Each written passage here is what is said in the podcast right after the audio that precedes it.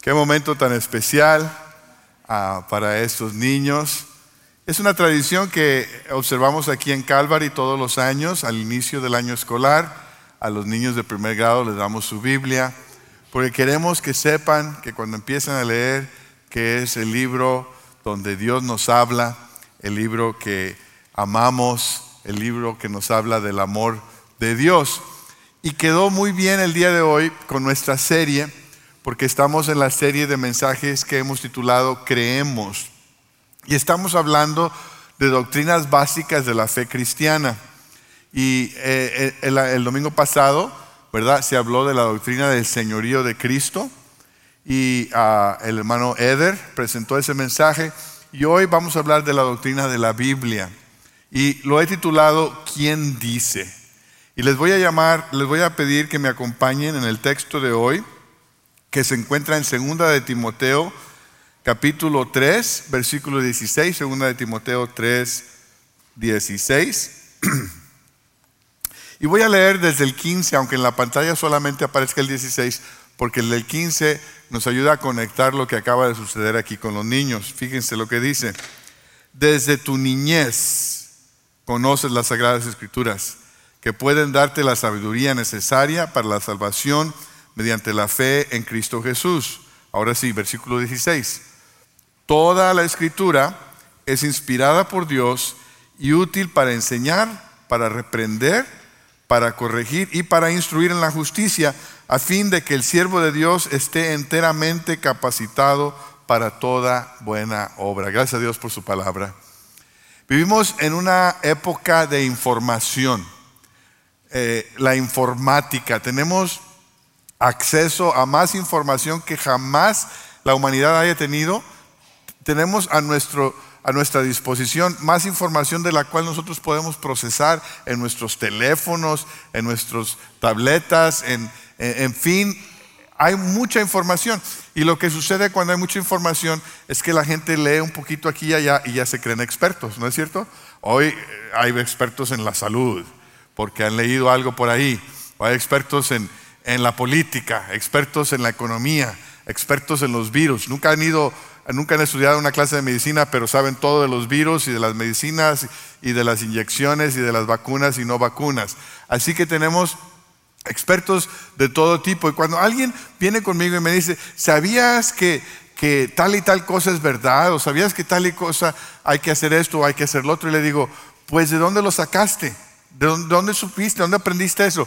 Pues de TikTok. Digo, no, hombre. De Insta o del Face. Digo, pues me parece interesante, pero esas fuentes no son las más confiables, ¿verdad? A lo mejor es verdad, a lo mejor no es verdad. Todo el mundo tiene una fuente en la cual ellos confían. Algunos confían en, en el Internet, otros confían en las noticias, otros confían en el Corán, el libro del Mormón y otras cosas. Otros confían en su propia intuición, en lo que se siente bien para ellos. Si se siente bien, entonces tiene que ser verdad. Hay otros que dicen, no, la única verdad es la verdad que se puede comprobar científicamente. Si lo, puedes comprobar científicamente, entonces es verdad, y si no, no. Usualmente hemos pensado en cuatro fuentes de verdad o autoridad, especialmente cuando lo que tiene que ver con la fe cristiana. Eh, la, primera es eh, la tradición. La tradición tiene que ver con lo que la iglesia ha enseñado ah, por medio de los siglos, los dogmas de la iglesia, lo que los padres de la iglesia han dicho, es la tradición. Otros eh, tienen como fuente de, de verdad o de autoridad el intelecto. Ellos dicen, bueno, si lo puedo razonar, si hay lógica en ello, si lo puedo comprobar lógicamente, entonces tiene que ser verdad y es lo único que voy a aceptar. Otros usan como fuente de su autoridad la experiencia. La experiencia es decir, bueno, fui y me hizo sentir tan bonito, o tuve una visión, o tuve un sueño, o se me apareció en el pan tostado una imagen, no sé, perdón, la tortilla. Eh, eh, son experiencias que las personas han tenido. Y, ninguna de estas fuentes de autoridad en sí mismas son malas. La tradición tiene su lugar, el intelecto tiene su lugar, la experiencia tiene su lugar. La pregunta es, ¿qué tan confiables son esas fuentes de autoridad por sí mismas? La cuarta fuente de autoridad son las escrituras. Para nosotros los creyentes son, es la Biblia. Para otros, quizás de otras religiones, sean otros escritos sagrados. Disculpen. La pregunta que tenemos el día de hoy es, ¿cuál de estos pueden ser ah, confiados? ¿Cuáles son fidedignos? El, el autor en nuestro texto le dice a Timoteo que las escrituras están inspiradas por Dios y le hace, le hace saber que las, las escrituras son dignas de confianza. ¿Cómo podemos saber que la, la Biblia es mejor que la tradición, mejor que el intelecto, mejor que la experiencia. ¿Cómo podemos saber que la Biblia tiene más autoridad que el Corán, que el libro del Mormón y que otros escritos religiosos? Pues yo les quiero hablar acerca de ello para, espero, fortalecer su fe en la palabra de Dios, en la Biblia. La primera cosa que quiero ofrecerles es que la Biblia está inspirada. Es un libro único. Es un libro singular en muchas formas. Por ejemplo, ¿sabían ustedes que la Biblia es el libro más popular en el mundo? Cada año se venden 100 millones de Biblias o se regalan a veces a millones de Biblias. E, es, es el best seller todos los años. Alguien escribió por ahí y dijo, es cierto que la Biblia ha sido el best seller siempre, pero cada año es el best seller. El año que Harry Potter estaba vendiendo más libros que nunca, se vendió el doble de Biblias ese año. La Biblia es un libro muy buscado. Se estima que aproximadamente se han repartido, se han distribuido 5 billones de Biblias. Que ha habido 5 billones de Biblias distribuidas en el mundo. Y nuestro texto nos dice que toda escritura es inspirada por Dios. La, palabra inspirada en griego es theonestos. Quiere decir que Dios eh, sopló su aliento. Eso quiere, esa, la palabra traducida inspiración es Dios soplando su aliento, dándole vida a las escrituras. Segunda de Pedro 1.2 nos dice, porque la profecía no ha tenido su origen en la voluntad humana, sino que los profetas hablaron de parte de Dios impulsados por el Espíritu Santo. Fíjense, esta es una obra sobrenatural, es una obra del Espíritu Santo, que Él guía a estas personas, a estos autores humanos, a escribir o a declarar con autoridad lo que viene de Dios. Dios no dicta la Biblia como si ellos fueran un teclado o un robot que solamente recibe las palabras y después de alguna forma las entrega, sino que Dios interactuó con su experiencia, con, su personalidad, con su contexto, y, y, eso queda plasmado en la página. Podemos saber algo del estilo de Juan y de Lucas y de Mateo, pero todos ellos tienen la inspiración, o sea, la autoridad de Dios en lo que han dejado escrito. La Biblia, como ustedes han de saber, es una colección de 66 libros. No es solamente un libro, son 66 libros. Aproximadamente 40 autores en la Biblia que tienen un, rango eh, de 1600 años. En un transcurso de 1600 años, 40 autores, algunos reyes, algunos eh, pastores, no pastores de iglesia, pero pastores de ovejitas, algunos pescadores, algunos poetas, algunos filósofos, muchos de ellos no se conocieron uno al otro, y en el transcurso de 1600 años producen estos 66 libros que nosotros llamamos Biblia, y aquí está lo, eh, extraordinario, que todos estos 66 libros tienen algo en común. Todos los 66 libros nos hablan de un Dios que nos ama, un Dios creador, un Dios que quiere redimirnos, un Dios que quiere tener una relación con nosotros, un Dios que ha obrado un plan de salvación para rescatarnos. 66 libros, 40 autores, 1600 años, es algo sorprendente, sino milagroso. Hay autores hoy en día en los libros de textos de la escuela, si alguien escribe un libro, a los seis años ya está obsoleto. A, los ocho años vuelve a escribir algo y a veces se contradice. Pero aquí tenemos 40 autores en 1600 años y tienen el mismo tema, el tema de un Dios que nos ama y que quiere redimirnos. ¿Quién hace eso? El Espíritu Santo. Es el único que puede hacer eso. Ustedes saben que la Biblia tiene muchas profecías, profecías, cosas que se predicen antes de que sucedan. Hay aproximadamente 2.500 profecías en la Biblia. 2.000 de ellas ya se, han cumplido. A veces cientos de años después de que hayan sido pronunciadas. El lugar de nacimiento del Mesías. Cómo Cristo iba a sufrir y a morir. Con precisión, 2.000 profecías cumplidas. ¿Ustedes saben cuál es eh, la probabilidad de que eso se dé? de que cualquier libro que tenga dos mil predicciones y todas se cumplan al pie de la letra, la probabilidad es una en diez a potencia de dos mil. Ahora, yo no sé si usted entiende esa matemática, yo no sé si yo la entiendo tampoco, pero es mucho. Son muchos ceros. Es un milagro. ¿Cuál libro en la historia humana ha podido predecir dos mil cosas cientos de años antes de que sucedieran y se cumplen.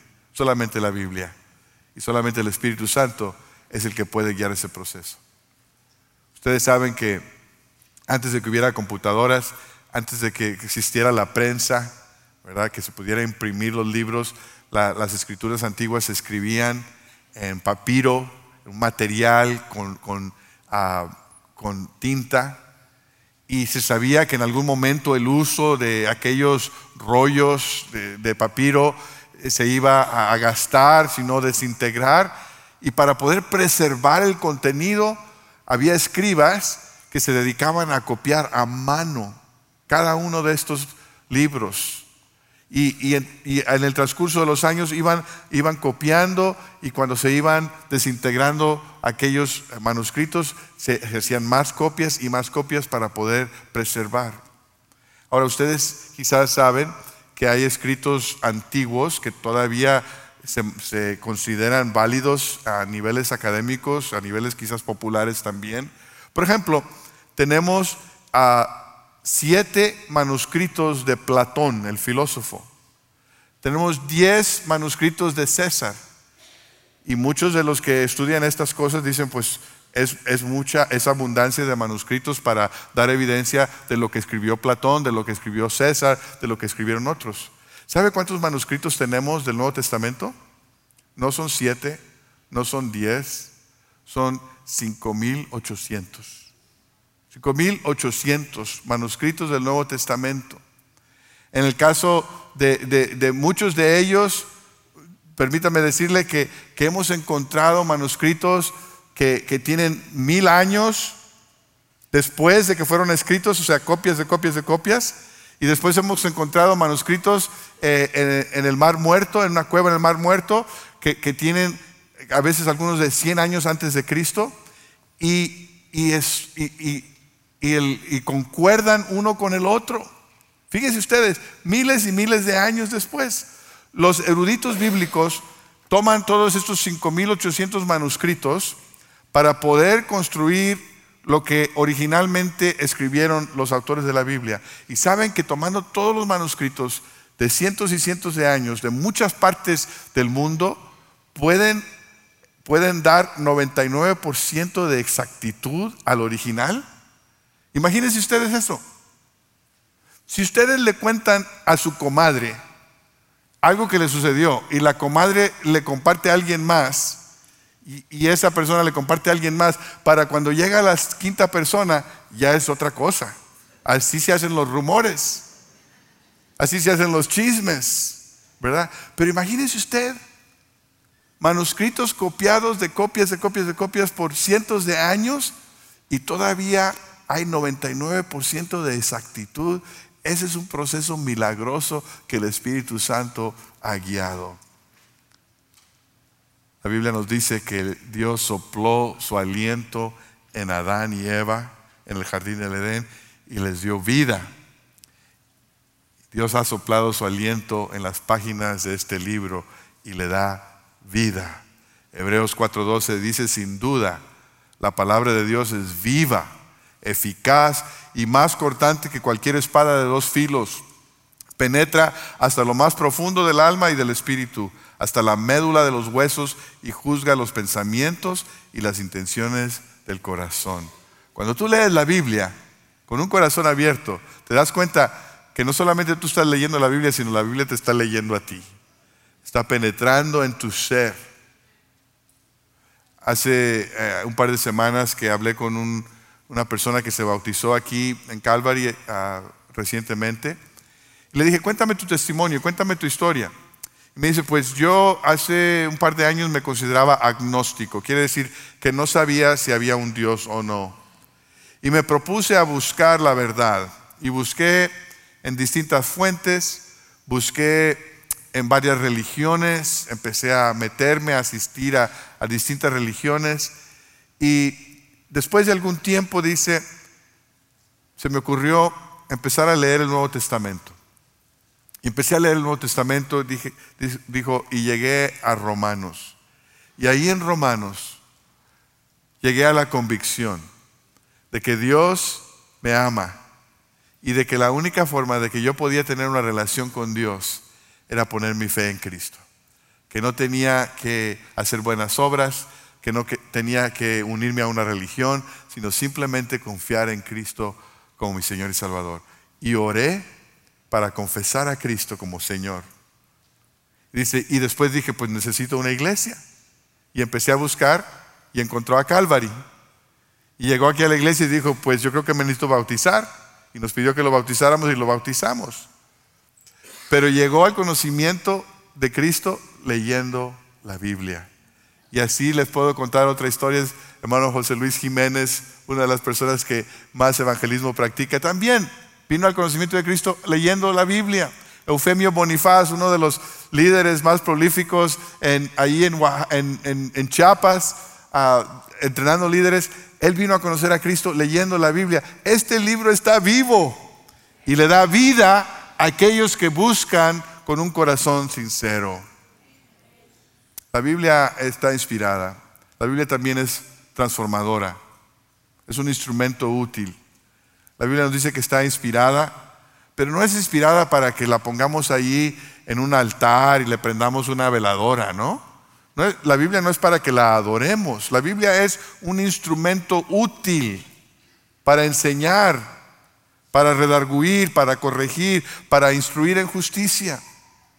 Dios en las páginas de este libro se revela a sí mismo a nosotros, se ha revelado en la creación se ha revelado nuestra conciencia, pero se ha revelado especialmente en las páginas de las escrituras. Esto no solamente es un libro de reglas de lo que debes hacer y lo que no debes hacer, más que nada es una carta de amor. Es un Dios que te ama y quiere que conozcas quién Él es y cómo puedes relacionarte con Él. Dios nos habla a través de la Biblia, nos enseña la verdad, nos, nos redarguye, nos reprende cuando nos salimos del camino. Nos corrige, quiere decir que nos vuelve a ayudar a, a regresar al camino. Y nos entrena en la justicia, nos equipa para vivir en relación con Dios. Eso es el propósito de la Biblia, el moldearnos a la imagen de Cristo. Dios quiere prepararte para servirle, para buenas obras. Las buenas obras no son para que te ganes la salvación. Las buenas obras es porque ya has conocido la salvación. Es la evidencia de que has conocido a Cristo. Es vivir en obediencia. La Biblia no tiene el propósito de más conocimiento. La Biblia no es para que conozcas más de Dios. La Biblia es para que obedezcas a Dios. No, tiene, no, no es el, el adquirir más conocimiento sino el dejar que te transforme. La pregunta más importante que debes hacerte cuando estudias la Biblia, ya sea a solas o en grupo, no es, ¿y qué aprendiste hoy?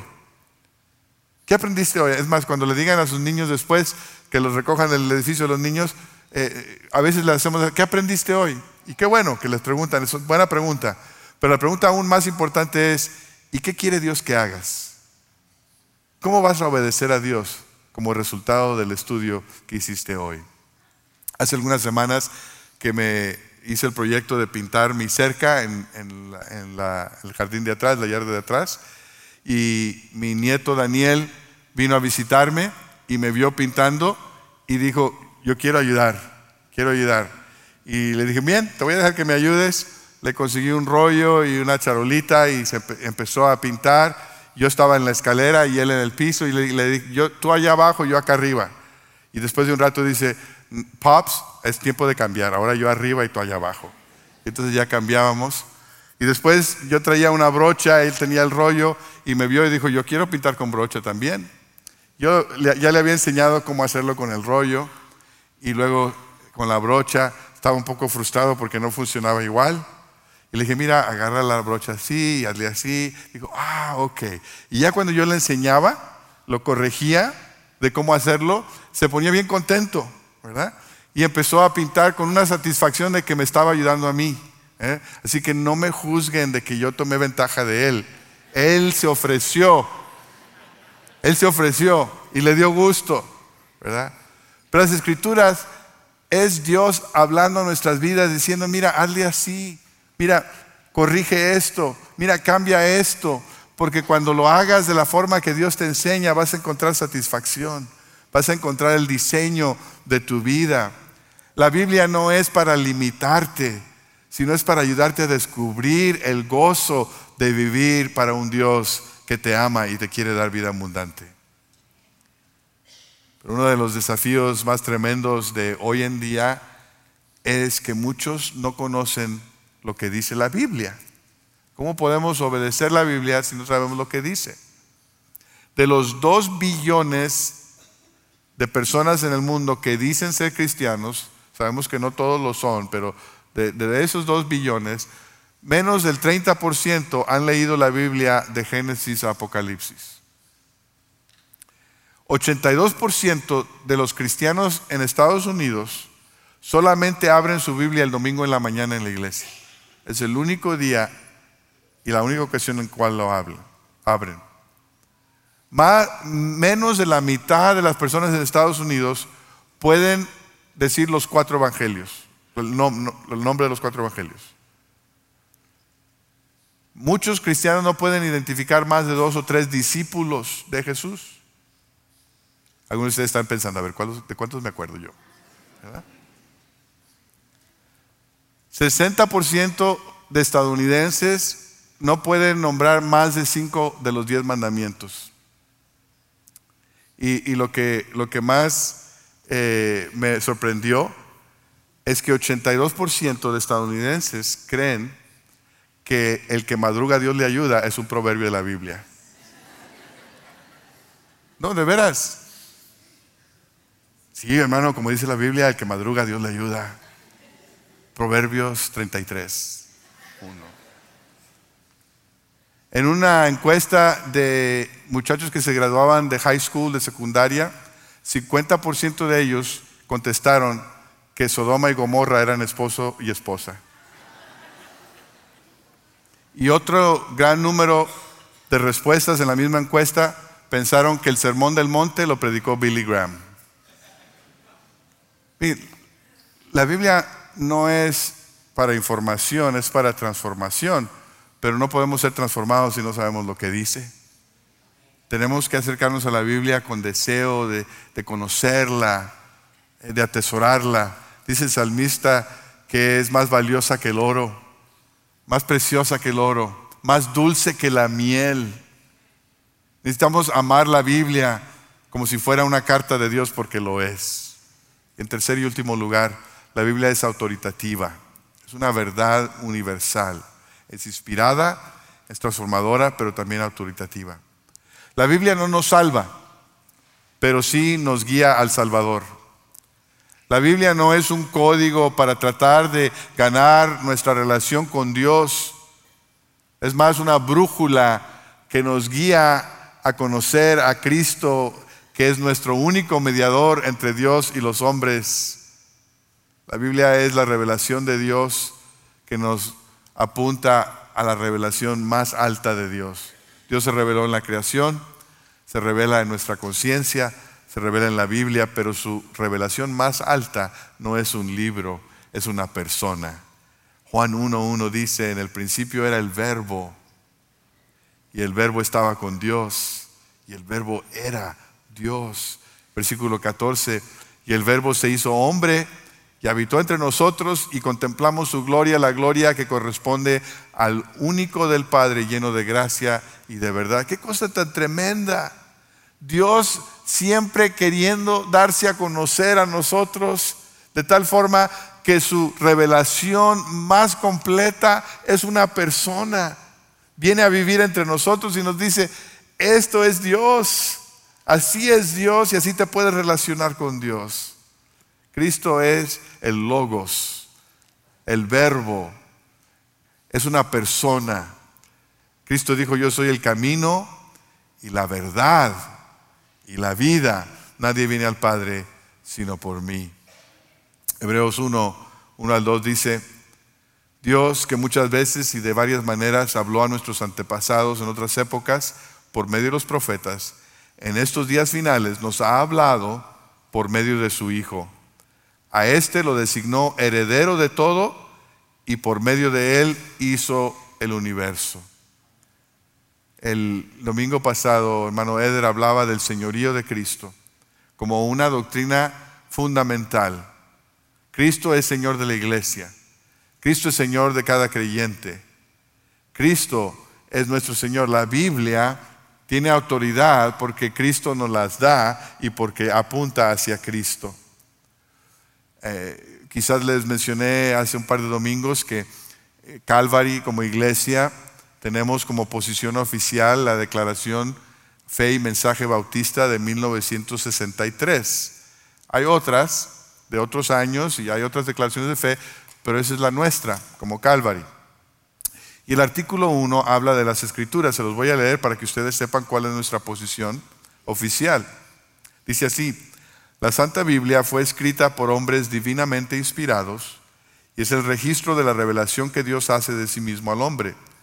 Es un tesoro perfecto de instrucción divina. Su autor es Dios, su fin es la salvación y su esencia es la verdad sin ninguna mezcla de error.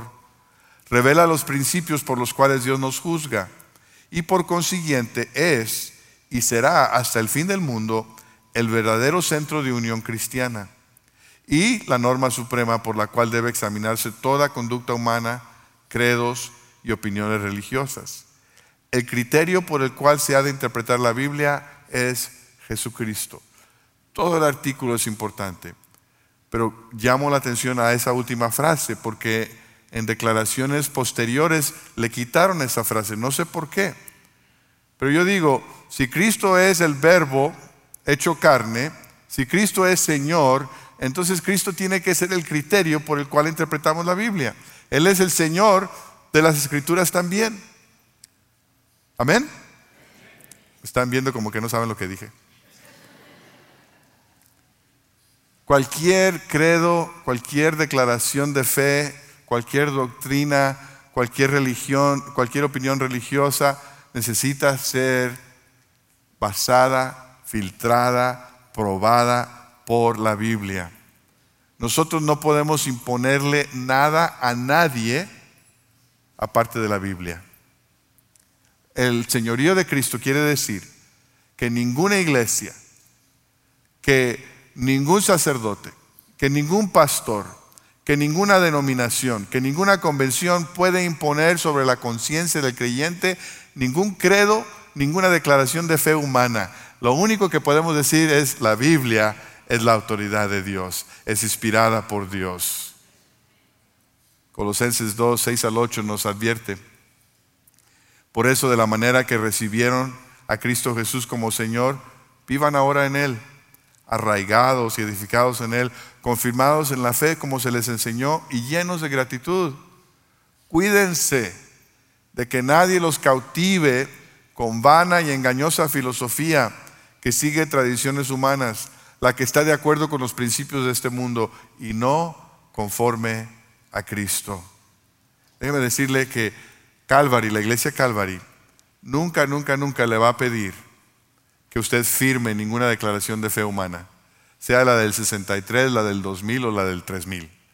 ¿verdad? Y, y si alguien le pide que la firme, usted diga no. Lo único que yo estoy dispuesto a firmar es la Biblia. Es la única autoridad, ¿verdad?, que nosotros tenemos. Ninguna convención bautista, ninguna asociación debe imponer su interpretación de la Biblia o en la iglesia. Esta iglesia tiene un solo Señor y se llama Cristo. Y esta iglesia tiene solamente una, una, autoridad escrita y es la Biblia. La Biblia es nuestra fuente de verdad, está inspirada, es transformadora y también es autoritativa. ¿Qué quiere decir eso para ti y para mí el día de hoy? Lo primero, espero que, que creas lo que dice, que abras sus páginas con fe, esperando que Dios te hable. En segundo, que construyas sobre ella, que tus doctrinas, tus creencias siempre estén basadas en la Biblia, que tú sepas por qué crees lo que crees. Y tercero y importantísimo, que cambies por medio de ella, que tu vida sea moldeada por tu obediencia a la Biblia. Cuando sabemos que este libro es inspirado, es transformador, es autoritativo, debemos venir a Él con apertura, con deseo, con hambre de recibir de Dios palabra de Dios. Ustedes saben que la Biblia a la cual nosotros tenemos acceso impresa o en, tu aparato, en tu teléfono. Está en nuestro idioma y tenemos un montón de versiones y de traducciones. Pero sí saben que en la historia de la iglesia no siempre fue así. Que hubo momentos en los cuales la, Biblia fue dada originalmente en hebreo y en griego, que era el lenguaje de las personas que lo recibieron. Pero después, por un tiempo oscuro de, de la historia de la iglesia, estaba solamente en latín, el idioma de los educados, del clero. Y el pueblo no tenía acceso a la Biblia. No la podían comprar, no la podían leer, no la podían estudiar, porque solamente el clero la tenía.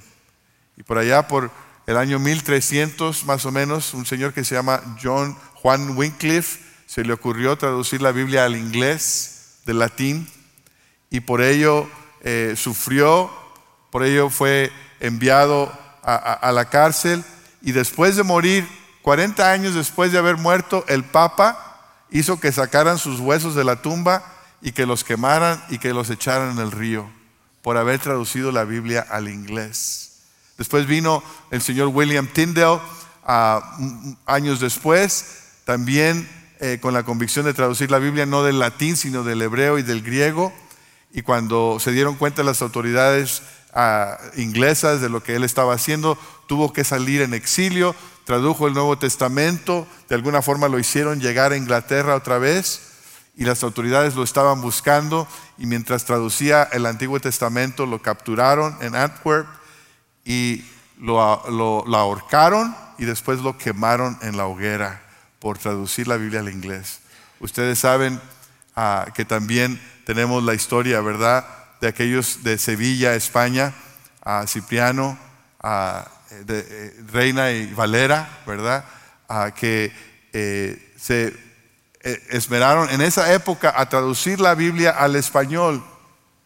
Y la Santa Inquisición ah, no les permitió quedarse en España, tuvieron que salir fuera de España para hacer la traducción de la Biblia que después conocimos como la Biblia del oso, viviendo en exilio, viviendo en persecución, sufriendo por traducir la Biblia a nuestro idioma, a nuestro idioma antes de que saliera la famosa King James, ¿eh? para que sepan.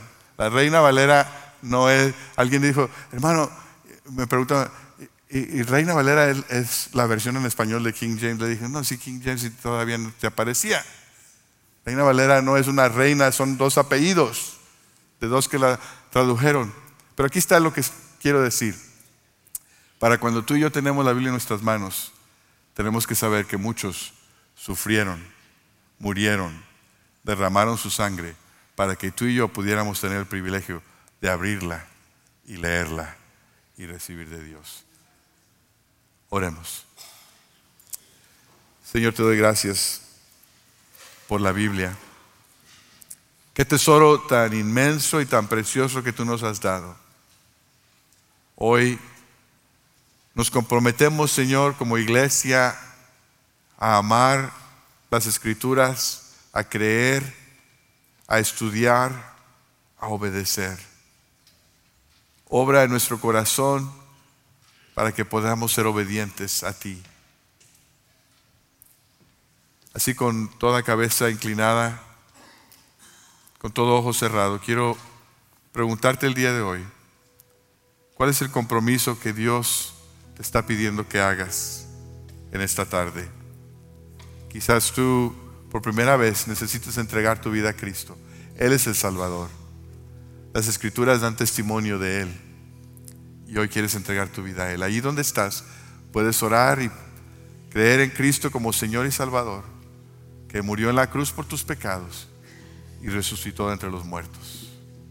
Quizás tu compromiso es otro, de leer la Biblia a diario, de leer la Biblia completa de Génesis Apocalipsis. Quizás es un compromiso que necesitas hacer el día de hoy. Puedes ser bautizado, no sé, lo que el Espíritu Santo te esté guiando a hacer, que tú lo hagas en este momento. Haz tu compromiso ahí donde estás. Y si tienes una necesidad de oración, queremos orar por ti. Voy a pedir a aquellos que están dispuestos a orar por otros que pasen al frente. Y si tú quieres orar, quieres orar a solas, puedes venir y estar de rodillas aquí enfrente. Si quieres orar con alguien más, habremos personas aquí listos para orar contigo.